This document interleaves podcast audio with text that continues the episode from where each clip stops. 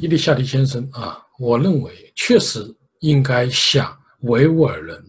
向市委会、向多利空艾沙先生，包括向您致意，因为你们在很短的时间能够有效的组织起来，并且面对一个强大的，应该说武装到牙齿的中共，没有屈服，并且动员世界的力量，我们说压倒中共的最后一根稻草。真真正最终大家共同受益的，我相信汉人有接近十四亿的中国人都会成为一个受益者。所以说，我们应该共同的站起来，共同的发声，因为帮助维吾尔人其实就是帮助我们自己，我们都在一个船上。所以我从内心的，我觉得应该向你们表达一种尊重。表达一种感激。我向您提的问题是有关啊努尔白克力。您知道努尔白克力啊，以前是呃新疆或者东突厥市长自治区的主席，最后是调任能源部的部长，但是他最后是被中共抓捕了。那么对于努尔白克力的被捕，您的看法是什么？呃，努尔百克力呢，大概是几个月以前被双双规，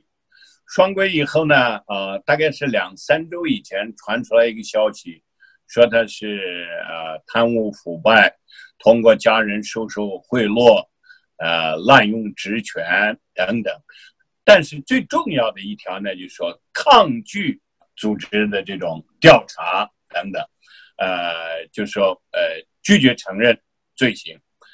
那么这个就很令人啊惊讶的一个，为什么努尔百克力会拒绝呃接受这种调查，抗拒认罪呢？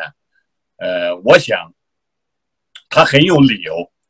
呃，按我简单的说法，王乐泉是当时的维吾尔自治区的书记。呃，王乐泉走了以后呢，有一段时间他和张春贤搭档。呃，在那个过程当中，是张春贤说了算。前面是王乐泉说了算，那么很多时候，呃，如果我们注意看呃，零九年七五事件后面的报纸的报道的话呢，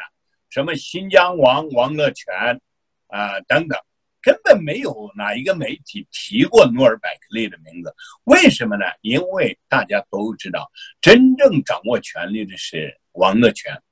为什么努尔百克利会抗拒检查呢？那是因为他也很清楚这一点，你连王乐泉你也不去查，你查我一个努尔百克利一个傀儡，呃呃，用我的另一个比喻的话，就是说，如果要贪污的话，是王乐泉往家里头牵一头骆驼的时候，最多给了努尔百克利骆驼的一只脚或者是尾巴，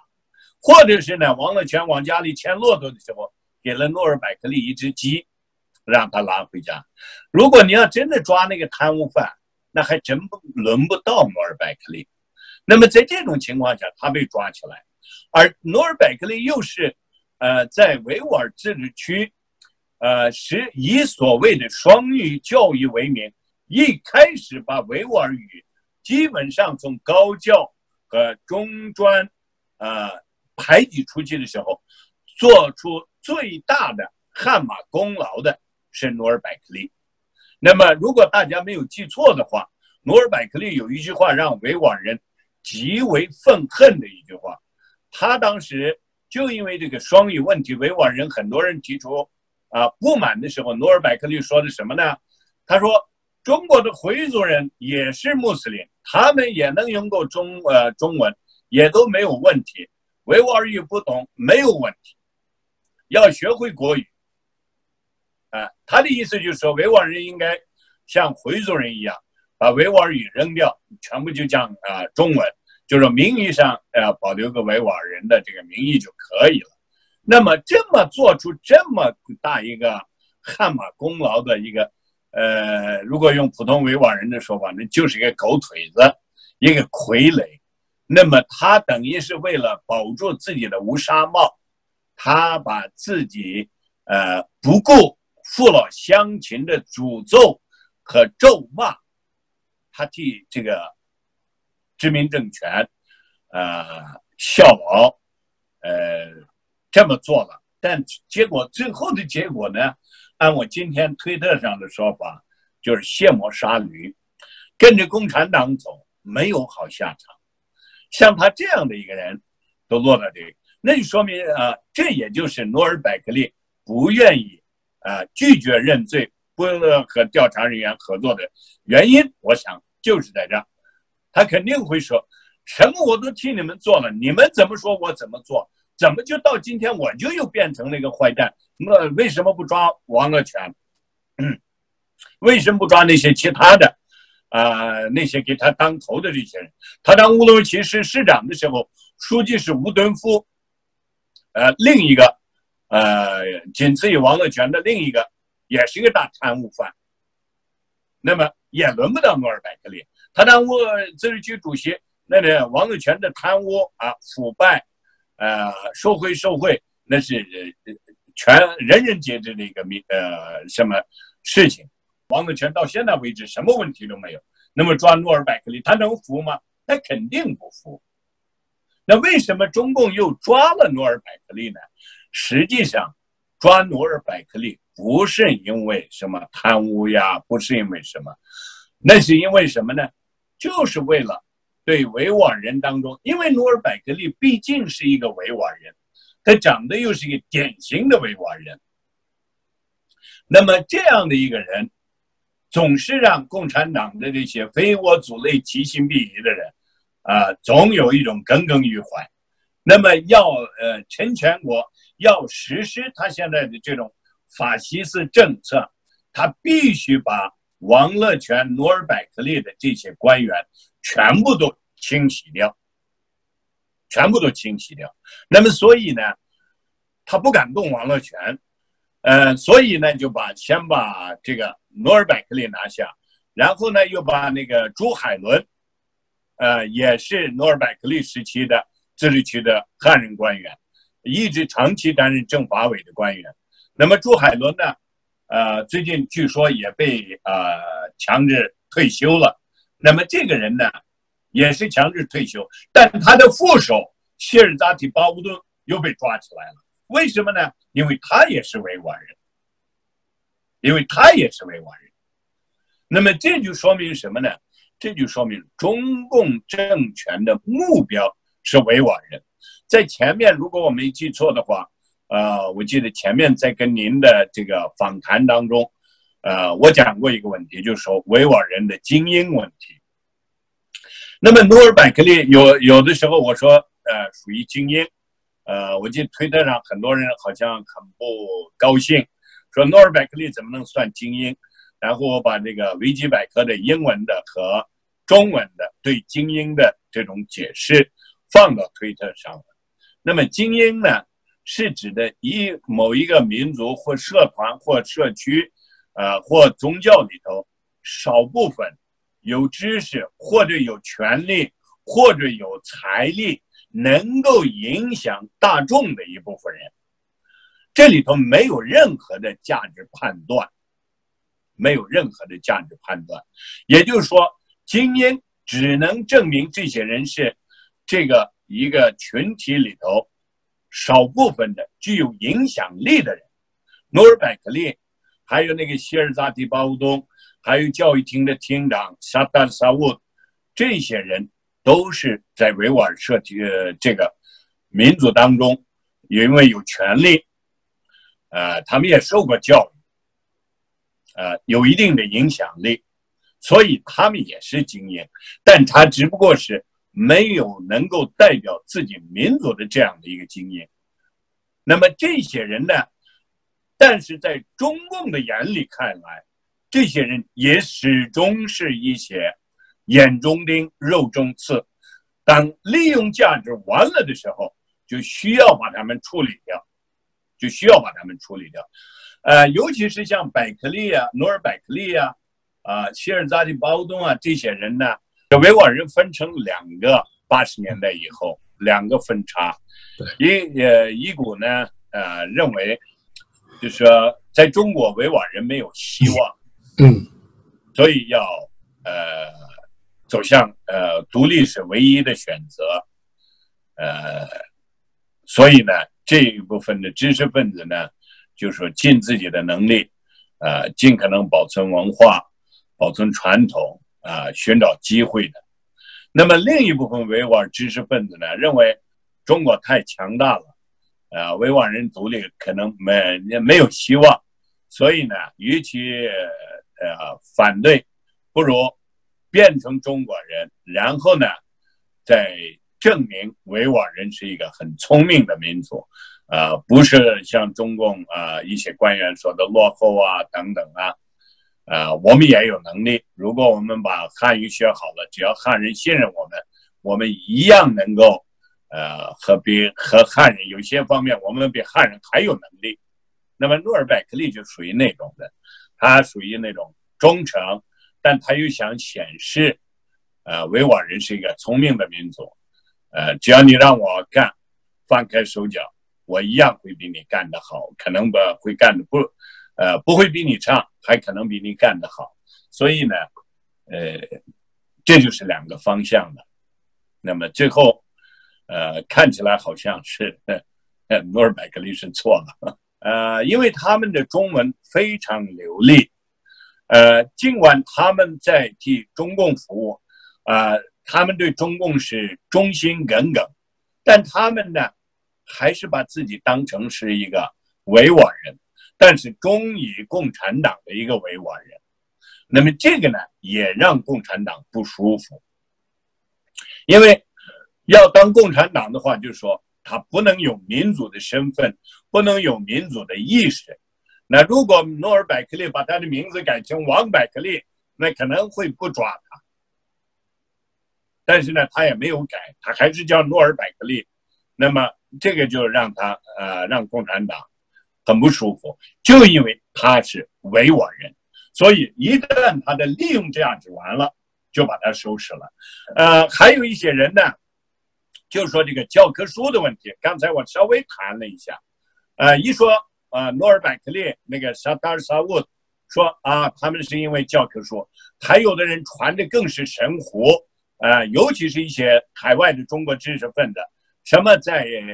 呃维吾尔教科书里头啊，这些维吾尔知识分子宣传土耳其是他们的祖国啊，什么泛突厥主义啊，分裂思想等等，这都是不了解的人，一群无知的人在那个地方胡说八道、梦遗呢，在那里头。教科书从二零零一年开始到二零一一年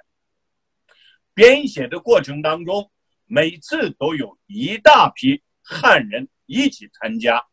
那么这些教科书里头呢，有至少三分之一到三分之二是从汉语的那些名作家的作品里头翻译过来，少部分不足三分之一的。是维吾尔人当中的那些传统的经典的那些诗作，那些呃这呃一些故事，一些文章，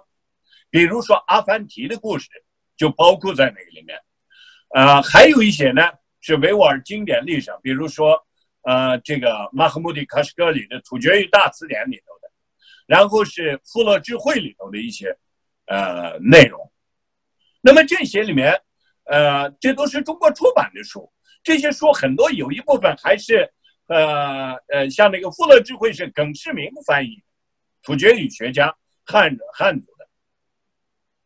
那么这些人东西，如果怎么会从二零零一年到二零一一年，每年都要在再版的时候经过呃教材委员会？包括教委里头的一些人的审查，每年审查两一两遍都没有问题，怎么会二零一六年陈全国一来就有问题？这有没有一些逻辑思维能力？我都怀疑有一些，呃，包括有一个这个 TV，呃，网络电视，呃，不停的在一讲到这个维吾尔人问题就讲这个。呃，搬出这个什么那里面有问题等的教材出来，那根本就是胡说八道。那么就是在这种层层把关、层层审查的情况下，在教科书里头出现什么土耳其是 维吾尔人的祖国，这根本就是不可能的，白痴的呃说法。我听了，我看了这些，我都觉得有时候都觉得这些中国呃这类的知识分子是不是上过学？我我都想问他们。那么，呃，努尔百克利这些人呢，呃，牵扯所谓的这个教科书问题，这都是编造出来的。而且这个教科书，二零一零二零一一年以后基本上又不用，因为二零一一年以后就开始大规模的，几乎是全部翻译汉语的课文，然后呢当成维吾尔教科书使用。那么在这种情况下，呃，说努尔百克利会参与什么教科书阴谋，教育厅长萨达萨乌参与没？这都是不可能的事所以总而言之。呃，归纳为一句话：诺尔百克利的使用价值没有了，但他又是个维吾尔人，所以让他们都不舒服。那么，与其让他在那个地方呃做一个眼中钉、肉中刺，那还不如给他呃中共的官员哪一个你一抓，满屁股都是屎，怎么抓怎么都方便。这种呃腐败呀、贪污呀、呃什么滥用权力啊。那再容易不过的了，或者是用啊中国历史的呃莫须有，呃，但关键的呢，就是因为他是维吾尔人，那么他不愿意拒绝认罪的原因也就在这里头，因为王乐泉到目前为止，呃，才几个月以前吧，一个月以前才从那个中国法协会会长的职位上下来，而他的职位呢是由一个好像政治局委员接任。那么说明王乐泉还没有问题，那么努尔百克利却就抓进去了，那当然他不服了。那么这就是努尔百克利，呃，这个问题对他我的看法，呃，应该说，呃，他是呃成了呃共产党的牺牲品，也就是卸磨杀驴，呃，利用价值、使用价值没有了。那么现在呢？就像扔一块破布一样，把它又给扔掉了，扔掉就好了。他现在是要把他关到监狱里头，让他烂死在监狱里头。那么这也是从另一种啊意义上，我不想说罪有应得，但是这是一种报应。对一个没有坚持自己民族的呃基本立场，没有能够在保护自己民族语言这方面。坚持原则，因为他作为自治区呃主席，完全可以利用宪法、自治区啊民族区域自治法，他没有做，而是一味的让步啊，而且不仅仅是让步，而且是沆瀣一气、助纣为虐。那么这样呢，呃，不仅葬送了自己的民族，呃，最后也把自己也葬送进去了。那么，这是他的报应，啊，这也是那些替共产党卖命的，呃，那些民族官员的最后的归宿，我相信都大同小异。铁木尔达瓦买提，呃，上个月嘛是几个月以前，呃，死了，啊，我最近得到的消息是，他实际上一直就处于软禁状态，说他想回去，因为老了。每个人都有叶落归根的想法，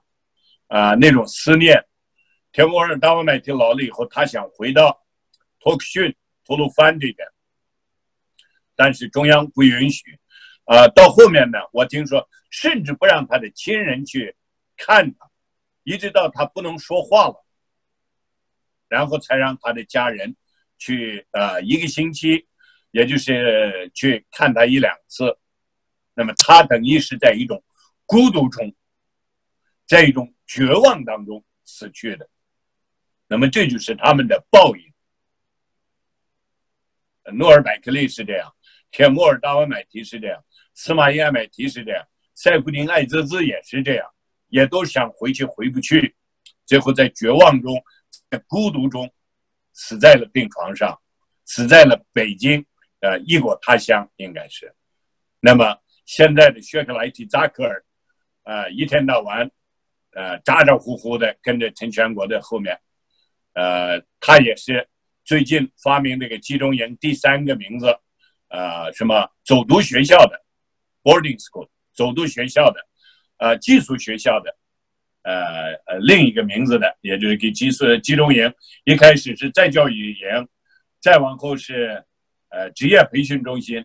这次呢又变成寄宿学校，寄宿学校就是这个薛格莱蒂扎克尔说的，昨天好像有一篇文章。啊，呃，哪一个报纸的我忘了，英文的，就问薛克莱提扎克尔，如果是寄宿学校，为什么需要铁丝网？为什么需要电警棍？为什么需要那些手铐？那么，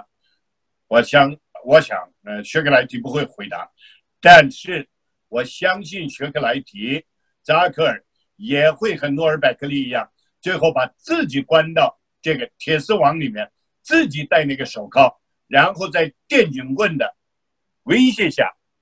去度过他们的余生，烂死在监狱里头，这也是他们的报应。伊丽莎白先生啊，实际上，努尔百克利和这些维吾尔人的命运还是很悲惨的啊。呃，自己助纣为虐，充当人家的走狗，最终的结果是连回到自己的家也回不去。正如您所说，这个铁丝网。这个电警棍可能未来就是他们的归宿，但是我也觉得中共还是很愚蠢的。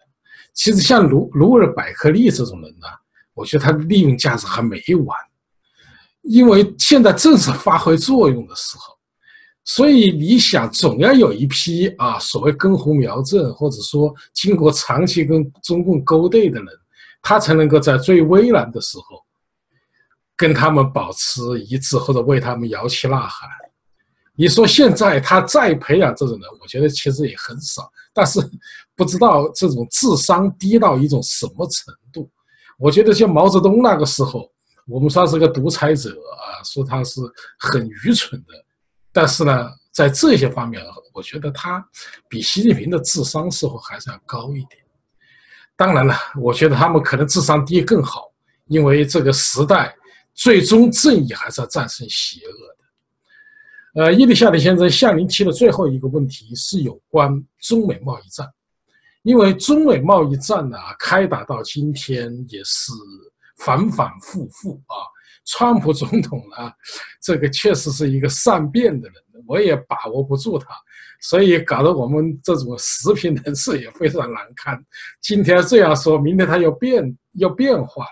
但是不管怎么说，就是中美贸易战似乎与维吾尔人的问题啊，我觉得现在越来越紧密的在挂钩，在联系在一起。您如何看待中美贸易与维吾尔问题？正如你讲的一样，中美贸易是一个扑朔迷离，呃，加上川普总统的这种捉摸不透，呃，善变。呃，所以呢，让世界惊讶，也让中共呃手足无措。呃，刘贺来了几趟，但每次都是空手而归，啊，每次都是很快要达成协议了啊，具体正在策划。呃，我的看法就是说，最终他们可能会达成协议，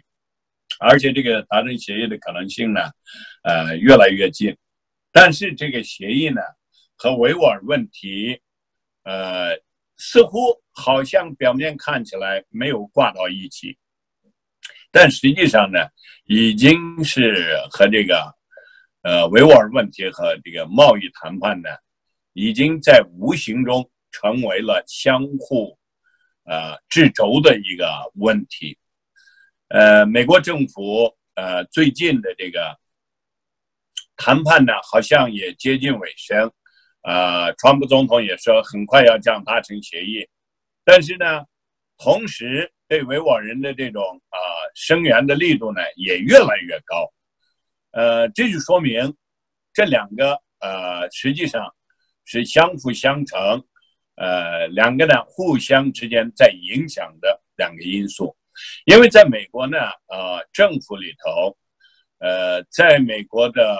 各个机构里头，大学里头。呃，尽管政府的这些，包括行政白宫里头很多的官员，包括可能啊，川普总统，呃，都把美国的利益放在第一位。所以，如果把美国的利益放在第一位呢，往往这种时候，如果我们从，呃，我喜欢从历史上寻找答案，呃，我也在读大量的有关民族清洗、种族屠杀的书。呃，世界呢，包括美国作为世界强国，每次在对这种种族屠杀呀、民族清洗进行干涉呢，基本上都是在呃最后阶段。呃，因为一再的发生，呃，所以呃很多时候，呃，世界越来越警觉，呃，越来越呃对这种情况呢不能容忍，对这种种族清洗啊这些东西。呃，因为信息的发达，呃，各种信息的很快的传播，很快就能够动员啊民众，使他们呢进入到这种呃无法接受啊对这种呃进行了这种啊抗议啊啊谴责，所以呃尽管川普政府里头可能有一些人把美国的原则放在第一位，但是呢，在美国的职业外交官里头。还有很多的政府的职业，呃，这些官僚当中，包括各个大学、各个呃智库里头、学者里头，现在对这种维吾尔人这种遭遇呢，呃，呼吁，呃，包括如果我们大家注意看的话，有几位学者研究中国问题的、研究维吾尔问题的几位学者，啊，已经在推特上发表他们的呃宣言。就是说，在维吾尔问题没有解决之前，他们将放下一切的研究，为维吾尔人呼吁奔走。那么，这个是史无前例的。而且，在美国呢，呃，已经是如果我就仅就呃这几个星期、这一个月的话，你看的话，几乎每一周在每一所大学里头，美国的都有至少一场。有关维吾尔人问题的研讨会，有关维吾尔人问题的各种啊研究啊各种呃他的看法等等，那么这说明呢，已经在美国社会，我们基本上呃动员了全部的力量，呃，就我自己的工作单位里头，呃，我那个单位里头大概也就一百多号人，两百来号人的一个小部门，呃，小部门政府的。那么那里面呢，我惊讶的发现，呃，至少跟我谈过话的二三十个人里头，一多半都知道维吾尔人问题，而且那里面还有几个是专门研究中国问题的一些呃人，而且有兴趣的人，也就是说对维吾尔人问题都很有一定的看法，所以在美国社会形成的这种对维吾尔人的关心声援。这个压力呢，已经让国会和美国白宫政府呢，啊，当局呢不得不证实它。所以在这种情况下，呃，出现的这个最近的报道，川普总统自己也在敦促欧洲这些国家，啊，联合起来就维吾尔人问题，啊，应对中国。那么这说明呢，这个。贸易谈判不是一个简单的贸易问题了，然后再加上这个呃，川普总统任命的呃宗教自由呃大使无任所大使呃 Sam Brownback，如果我们看他上个月的，他到台湾到其他的各个地方都在进行这种动员，那么这个动员很多时候，如果我们看的话，是针对中国。不仅是对维吾尔人，不仅是对宗教伊斯兰教，包括对基督教、对佛教任何一个宗教的打压，这已经成了美国政府以及美国人关心的一个问题。那么在这种情况下，要把美国的呃贸易和中国的贸易谈判完全分割开来看，这是不太可能的，也无法实现。所以，白宫。啊，川普政府在谈判的当中，呃，在他一再声称很快要达成协议的这么一个时候，又高调的有美国国务卿把维吾尔人问题又提到一个更高的档次上，还有副总统潘斯先生，那么这就说明美国的这个政策里头，在和中国打交道的时候，一边是呃贸易的问题，另一边呢是人权以及维吾尔人问题。这个人权问题里头最突出的就是维吾尔人问题，所以贸易和维吾尔人问题现在已经是很难把它完全分开谈。呃，就目前来看。贸易上可能能够达成一些初步的协议，我认为达成呃，川普总统一开始提出的全面协议的可能性不大，但这个协议能不能很快达成呢？呃，我抱怀疑的态度。能够在四月底达成的话，那就算是快的了。那么有可能还会往后拖，还会往后拖。那么这个呢，就看中国。呃，在维吾尔人问题上，以及在其他各个方面，呃，他的态度，可能美国会在这些方面进行综合考虑。因为川普总统再怎么考虑把国家的美国的国家利益摆到第一位，呃，再怎么弄，但他周围的这些人，